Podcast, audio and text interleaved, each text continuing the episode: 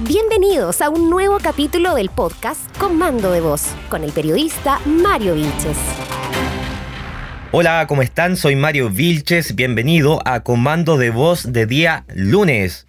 Hoy nos acompaña nuestro columnista que dejó una tremenda polémica instalada la última vez. No, mentira. Pero sí, sí fue bastante drástico en todos sus comentarios y bastante jugado, por así decirlo. Por eso ya parece que lo vamos a tener fijo toda la semana.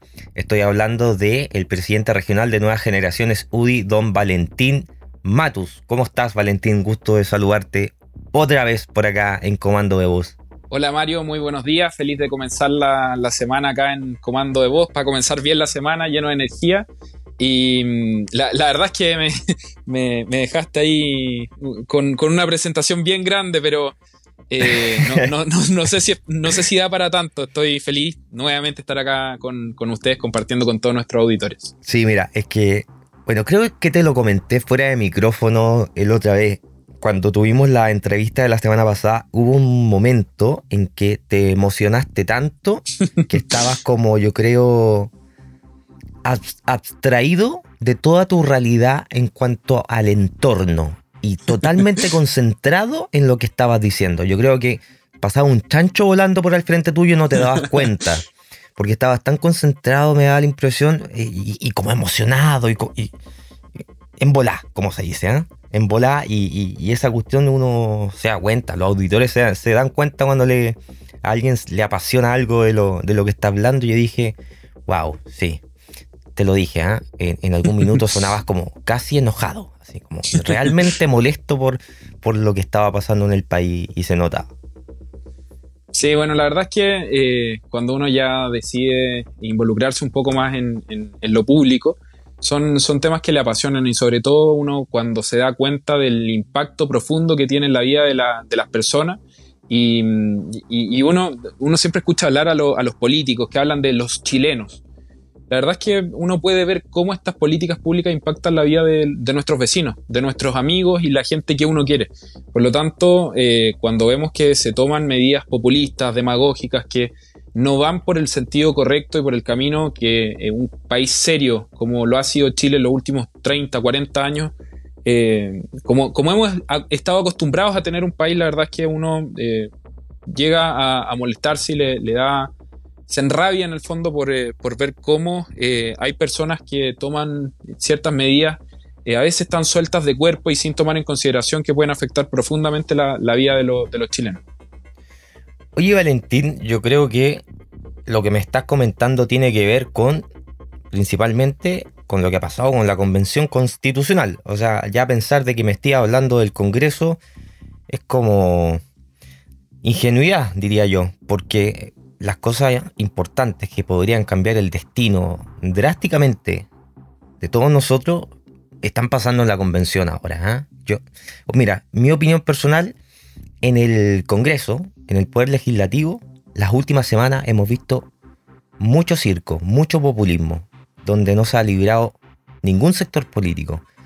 Sin embargo, en la Convención Constitucional no sé si populismo es lo que se ve, pero sí hay un eh, esquema ideológico ahí que ha picado muy fuerte y que ha excluido a muchas otras esferas de pensamiento y yo creo que eso es lo preocupante. Por lo menos a mí lo que me ha, preocupado más en la esfera pública del último tiempo.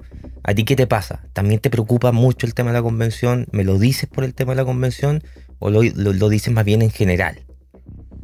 Ah, la verdad es que a mí me, preocupa el escenario general del país, pero no es menos cierto que el Congreso eh, ha quedado en un segundo plano en el debate público el último, el último año. Eh, quien es protagonista hoy es eh, la convención y vemos cómo el principal enemigo de la, del proceso constituyente es la convención constitucional. Vemos cómo en la convención se vive una especie de sectarismo en el cual eh, los convencionales viven en un microclima, que viven en un mundo aparte, se funan entre ellos para ver quién es más radical que el otro. Y, creo que la, convención ya está tomando un, rumbo que es eh, difícil de redireccionar. eh, muchas personas al interior de la convención nos dicen, oye, pero tú no puedes rechazar algo que aún no has visto terminado. Nos dicen, no, no puedes tomar una postura respecto al apruebo o al, rechazo. E, ellos se refieren más al rechazo, como que casi que hay que aprobar a, ojos cerrados. Eh, nos dicen, hay que esperar el resultado final. Pero yo creo que cuando las personas que nos están escuchando contratan a un arquitecto, un constructor civil para que construya su casa, y el arquitecto eh, pone la, puerta de entrada principal en el segundo piso sin una escalera. Vemos que eh, una ventana está en el piso o que la, no sé, que, el techo lo están poniendo en el piso. Uno dice, oye, como que esto no, no va por, por, buen camino, como que parece que una casa no se construye de esta forma. No me gusta el plano.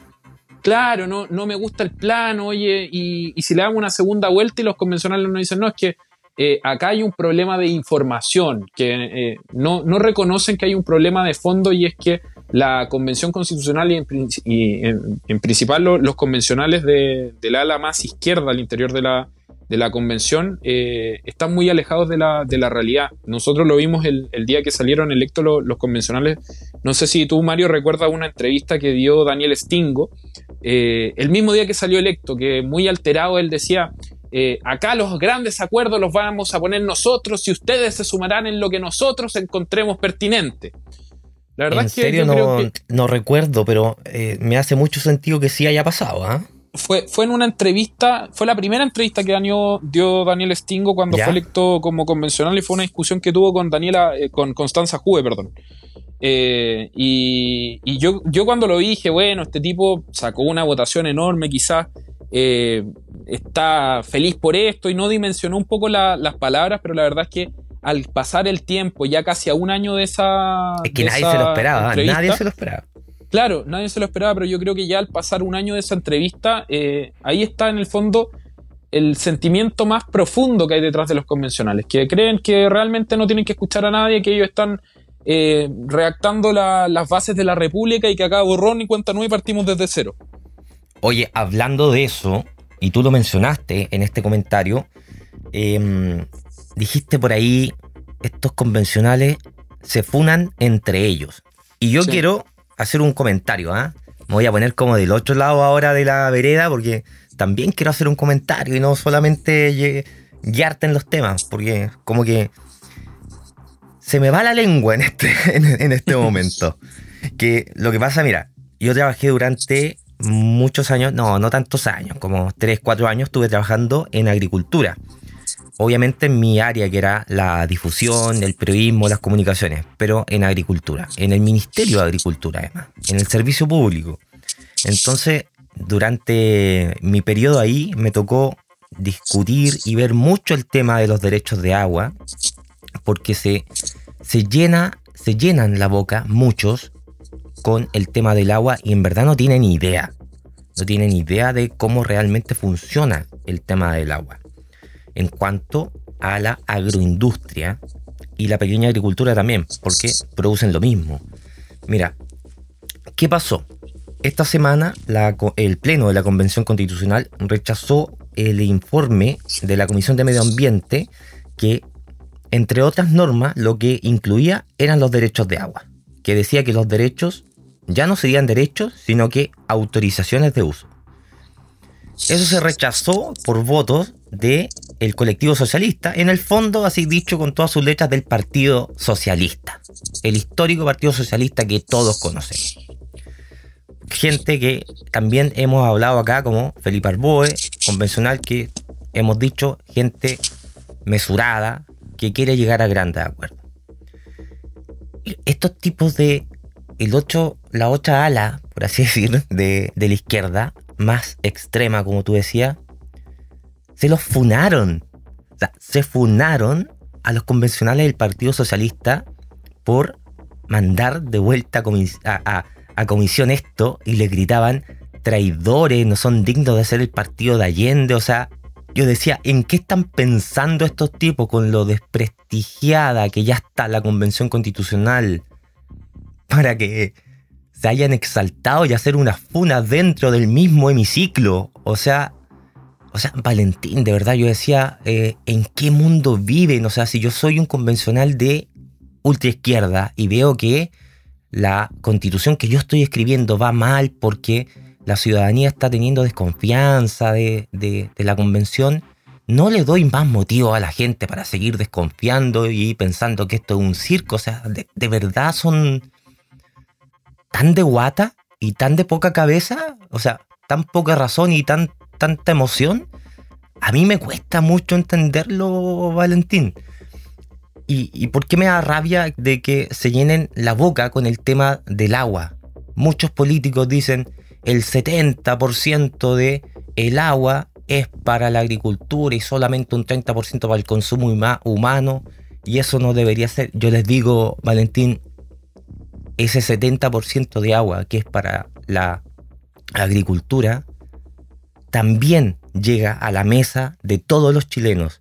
Llega en la manzana que tú te comes porque hay que regarla, en la lechuga, en la sopa, en, hasta en la carne del asado que te comes el fin de semana o a la hora del almuerzo porque esos animales tuvieron que beber agua para poder producir ese alimento, esa... O sea, toda, toda, toda la agroindustria, el agua la transforma en alimentos. No es agua como que se pierda, como que se va, digamos. La gente piensa cuando dicen 70% del agua la ocupa la agroindustria y no para el consumo humano. Mentira. Ese 70% del agua también es para consumo humano indirecto, para poder producir los alimentos que están en la mesa de toda la gente tres o cuatro veces al día. Entonces por eso me da rabia que la gente se llena la boca hablando del tema del agua y no es capaz de ver este tipo de detalles que son tan simples, tan a la vista, que los tenemos al frente y no se dicen. Discúlpame Valentín, yo sé que esta era una entrevista, pero lo hemos transformado mejor en una conversación. Así que he dicho. Me, gusta mucho más este formato que sea una, conversación, una especie de pimponeo, porque es más entretenido también eh, para los auditores que un monólogo prácticamente un caballero que viene acá a hablar cosas que muchas veces eh, nosotros estamos convencidos, pero yo creo que es mucho más entretenido este, este debate y esta conversación de dos. tocaste varios me, puntos me fui en bola. Me fui en bola. No, está súper bien. tocaste varios puntos clave ahí. Eh, en primer lugar, el tema de esta funa que hay al interior de la convención, que los convencionales acusaban de traidores a los socialistas. Claro. Eh, los socialistas no son del bloque de la derecha dentro de la convención. Para nada. Y la gente lo, lo tiene claro. En el fondo, el Partido Socialista es un partido que siempre ha estado en la izquierda y no es que el Partido Socialista se haya derechizado, por así decirlo, sino que el eje de la convención está muy corrido hacia la izquierda. Por lo tanto, em, creo que esta, esta funa de los convencionales eh, de, la lista del pueblo, de los listos del pueblo, como le puse yo a los compañeros de, de, Rojas Bade, em, yo, yo creo que ellos, no, la verdad es que no, no sé en qué curadera andan de repente. Eh, y, el hecho de, funar a, compañeros tuyos que además tienen coincidencias ideológicas muy profundas, habla de una conexión con la realidad tremenda. En segundo lugar, tú hablabas del el consumo humano del, agua eh, y de lo que se gasta en la, agricultura. Eh, ahí también hay un punto clave porque, como tú dices, la agricultura no es para enriquecer al empresario burgués, latifundista, que está sentado con un látigo y el, y el puro fumando mientras le pega a sus trabajadores, sino que eh, en nuestros sectores, los sectores rurales, muchos de nuestros vecinos y quienes nos escuchan en este momento viven gracias a la agricultura. El campesino que se levanta todos los días, se saca la cresta y va con su pala y con su hacha a, trabajar ahí al, al campo, no es el empresario capitalista que, tiene eh, en su imagen la, izquierda. Y esto de que hablen de que el, agua que se destina a la agricultura no va para el consumo humano, yo creo que ahí hay un problema de fondo y es que muchos de los convencionales son nacidos en Santiago, viven en Santiago y la verdad es que hay mucha gente al interior de la convención, muchos convencionales que están convencidos de que los huevos se hacen en el supermercado. Eh, y, esto es verdad, sí. estos caballeros. Es como tragicómico. Estos, estos caballeros como que creen que hay una fábrica de huevos dentro del supermercado. No, no saben que el huevo sale de la gallina. Y la gallina tiene que tomar agua y el maíz que come la gallina hay que regarlo con agua.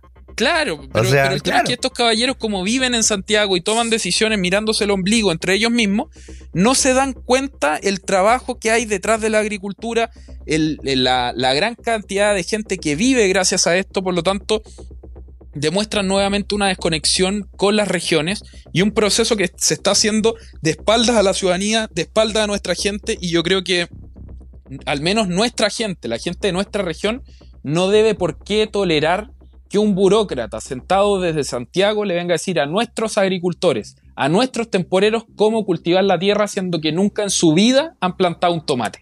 Totalmente. Yo lo digo siempre. Cada vez que puedo, en alguna conversación, ya sea pública o privada, digo, los convencionales podrán tener mucha calle, mucha protesta, pero no tienen campo, no tienen idea cómo funciona el campo. Y este es un ejemplo más.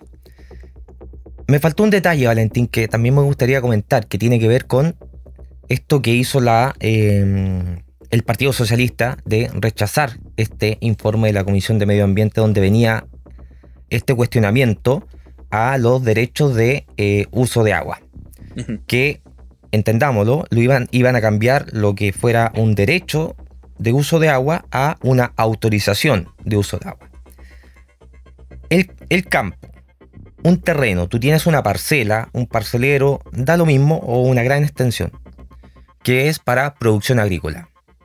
Ese terreno tiene valor en la medida que tiene sus derechos de agua para poder regar. ¿De qué sirve un terreno con suelo, con categoría de suelo agrícola, de uso agrícola, para producción agrícola, si no tiene derechos de agua?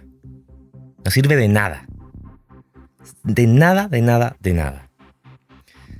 Una inversión de un productor agrícola no es, no es, una, no es una inversión de un año para otro. Cuando alguien planta frutales, algún tipo de siembra, son inversiones que van a 5, 6, hasta 10 años que pueden estar para poder producir y sacarle una utilidad a ese terreno. Por lo tanto, que tú le restrinjas los derechos de agua a un productor, donde no sabe si los va a tener o no los va a tener, se le desvaloriza el terreno, le da incertidumbre jurídica para poder saber si invertir o no invertir, porque la agricultura, como te decía, es una inversión a largo plazo, no, no es de un año para otro. Si tú plantas frutales, no es de un año para otro. Probablemente al tercer año va a haber las primeras utilidades. Entonces, eso no es saber cómo funciona la producción agrícola, es no saber cómo funciona el campo y efectivamente, como tú dices, Valentín, es estar totalmente desconectado de la realidad. Por eso yo agradezco que el colectivo socialista haya echado para atrás este informe y haya dicho, esto tenemos que repensarlo. Porque la, la izquierda radical, una vez más, quería pasar a planadora, po. Y cuando no lo lograron, mira cómo reaccionaron a mí me parece grave. Sí, eh, y es grave que en el fondo lo que hoy son derechos y que las personas que plantan y siembran eh, tienen certeza de que son dueños de algo, eh, pasen a depender de la voluntad de un burócrata de turno. Es decir, quienes hoy tienen certeza de que son los dueños de estos derechos de agua y que pueden explotarlos para cultivar la tierra, saben que cuentan con determinados litros por segundo o como se calcule esto, eh, pasar en el fondo a tener la autorización que un, un, funcionario estatal en un momento determinado, por su mera arbitrariedad, podría decir revocar estos derechos. Es decir, mire caballero, usted tenía esto, pero ahora sabe qué, porque yo no quiero renovárselo, no lo va a tener. Esto dejaría en nuestra región a una cantidad de gente desempleada, a toda la gente que trabaja la tierra y, vuelvo a decirlo, no, no estamos hablando necesariamente del latifundista poderoso. No, para nada. Eh, estamos hablando del trabajador modesto, de, ese hombre que, que, ha dado su vida por el trabajo en la tierra, que gracias a este esfuerzo sus hijos hoy tienen una mejor calidad de vida que él, que se ha esforzado y que sus hijos van saliendo adelante. Y son estas personas, gente modesta, gente honesta, gente responsable, la que va a quedar lamentablemente sin trabajo por estas políticas que se hacen con una venda ideológica que los aleja totalmente de la realidad de nuestro país, de nuestra región y de nuestro campo chileno. Oye, Valentín, mi generación, en mi familia, es decir, yo y mi hermano, somos los primeros en ir a la universidad. Mi papá no fue a la universidad, mi mamá tampoco, y para atrás mis abuelos mucho menos. Y ¿Para qué hablar de eso? Todos ellos eran o campesinos o comerciantes. Mi papá era un agricultor. Bueno, ahora ya tiene mucha edad y no, no puede trabajar la tierra, pero él era un agricultor que tenía parcelas. Y así, con ese trabajo, él, no era un gran empresario. Tenía un par de parcelas nomás que ahora las arrienda porque ya no las puede trabajar él mismo. Y gracias a ese trabajo, y también al trabajo de mi madre y también de mi hermano, que también es mucho mayor que yo, que formaron una empresa como comerciantes y, mi padre como agricultor, logramos ir a la universidad. Primera generación de la familia que iba a la universidad. Y aquí no estamos hablando de AgroSuper, eh, de, ninguna de esas grandes empresas. Estamos hablando de un montón de gente que hoy en día tiene la oportunidad de ser profesional gracias al trabajo de la tierra, de esta región de O'Higgins. Que no es lindo eso, no es lindo y, saber que, que eso podría cambiar porque hay unos tipos allá en Santiago discutiendo una nueva constitución donde le vamos a quitar a todos los derechos de agua y les vamos a dar autorizaciones así como arbitrariamente a mí no me parece. Estoy totalmente contigo y nuestra región está llena de esos ejemplos de gente preciosa con historias que dan para escribir un libro, que se han sacado la cresta por sacar adelante a sus familias y que gracias a, su trabajo hoy tienen una mejor calidad de vida. Eh, tenemos una clase media tremenda, esforzada, eh, y tenemos un, país que tiene una movilidad social la más grande de Latinoamérica. Eh, si bien tenemos un modelo en el que hay muchas dificultades, en que mucha gente siente que el avance y el desarrollo del país no llega a ellos, lo cual es cierto y debemos enfocarnos en esas personas y corregir estas eh, situaciones lamentables. No, no es menos cierto que estos últimos años nuestro país ha crecido como ninguno y es nuestra región, nuestra tierra, nuestro campo el que ha contribuido a esto. Y yo creo que las personas de nuestra región están orgullosas del, del país que hemos construido y no me cabe ninguna duda que cuando les toque votar el día 4 de septiembre van a tomar una decisión eh, responsable porque este proyecto que está planteando la, Convención Constitucional que se escribe de espalda a la ciudadanía va a dejar a nuestra región en una condición eh, de absoluta vulnerabilidad y creo que le va a hacer mucho daño a, nuestro país, a nuestra región y a nuestra gente el aprobarse este mal proyecto de constitución que se está proponiendo de parte de la convención. Oye, Valentín, eh, me salió el tiro por la culata, pues yo partí el programa haciéndote bullying que te había emocionado y, y, terminé yo emocionado hoy día. La próxima semana te hago bullying yo. sí, oye, oye claro, estaba pensando eso, ¿ah? mira tú, ¿ah? El Tranquilo, Mario, cálmate. El karma, el karma, es, que sí, pero, ves que. He sido troll toda mi vida.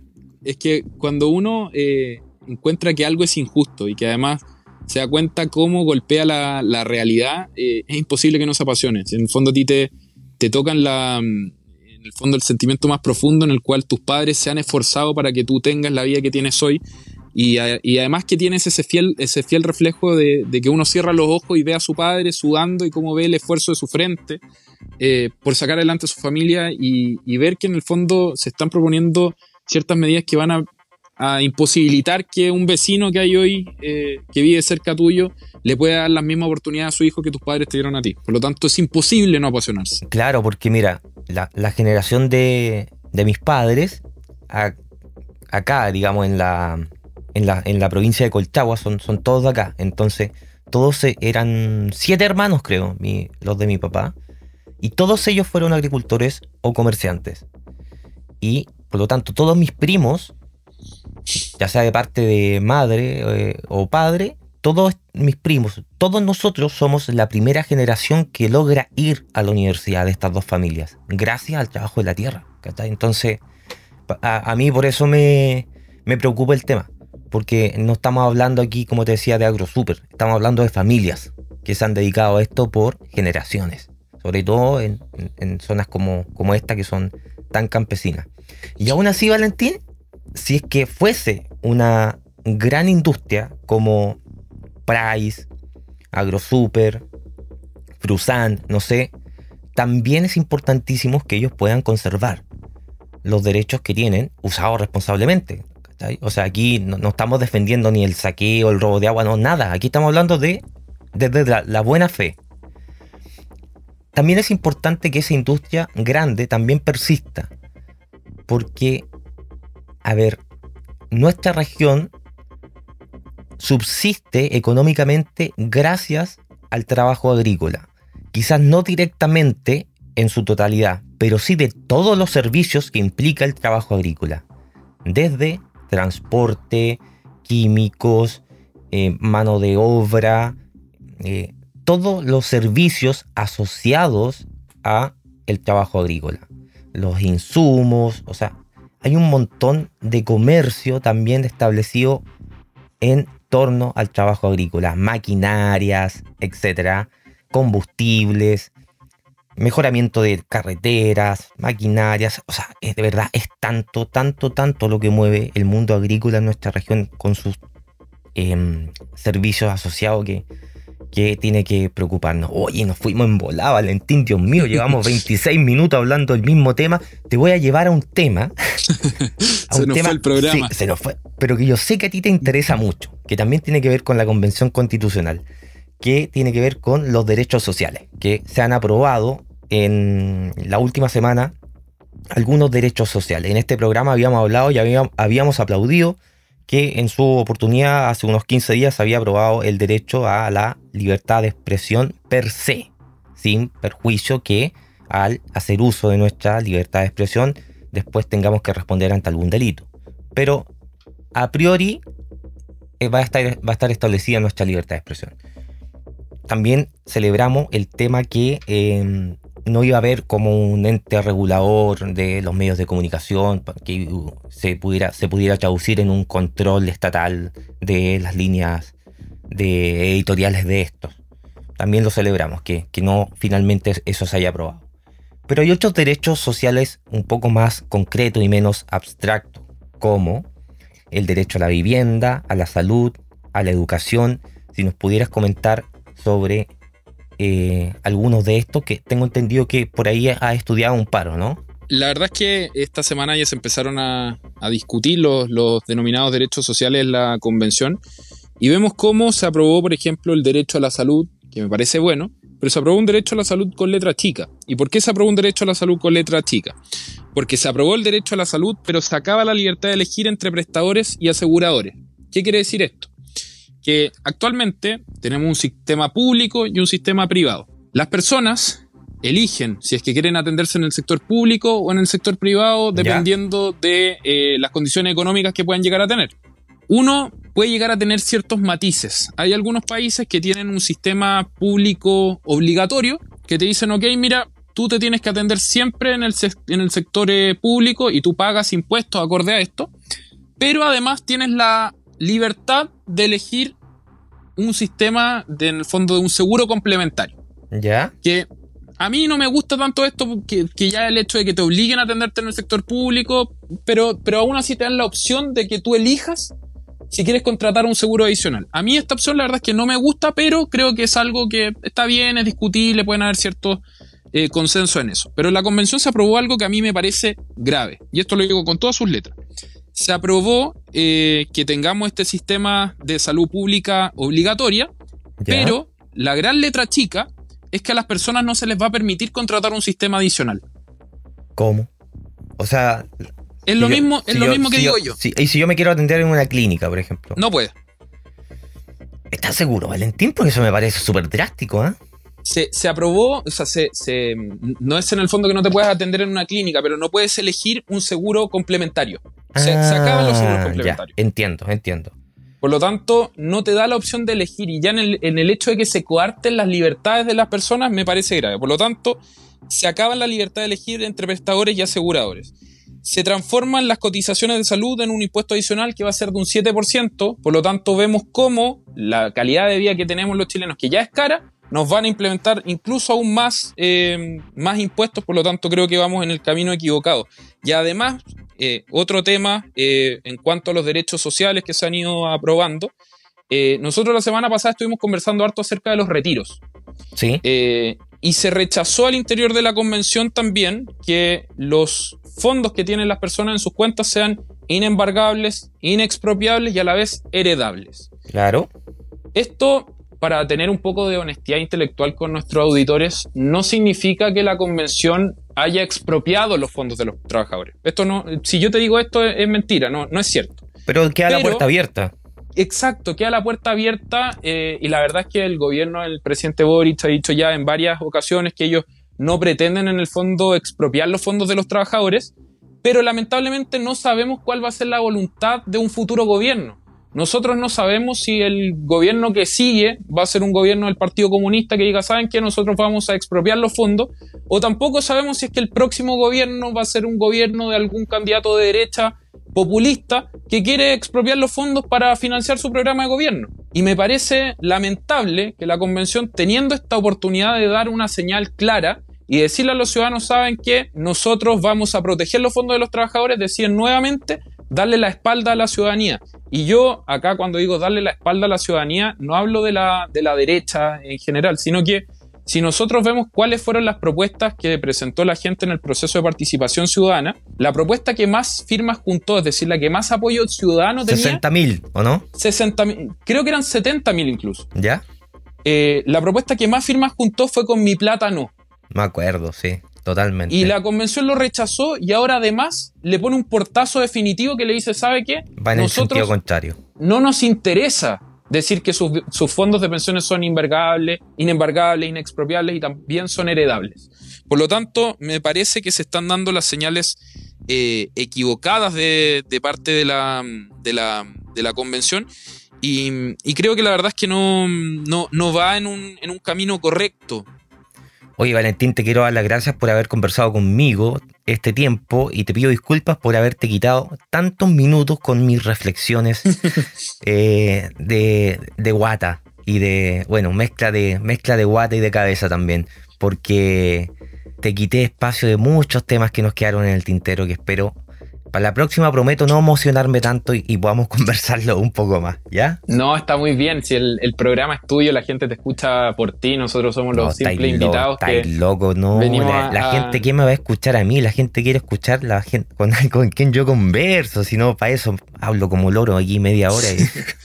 No, yo, creo que los auditores valoran un poco esto que, el conductor del programa muestre su... Su, lado, su opinión.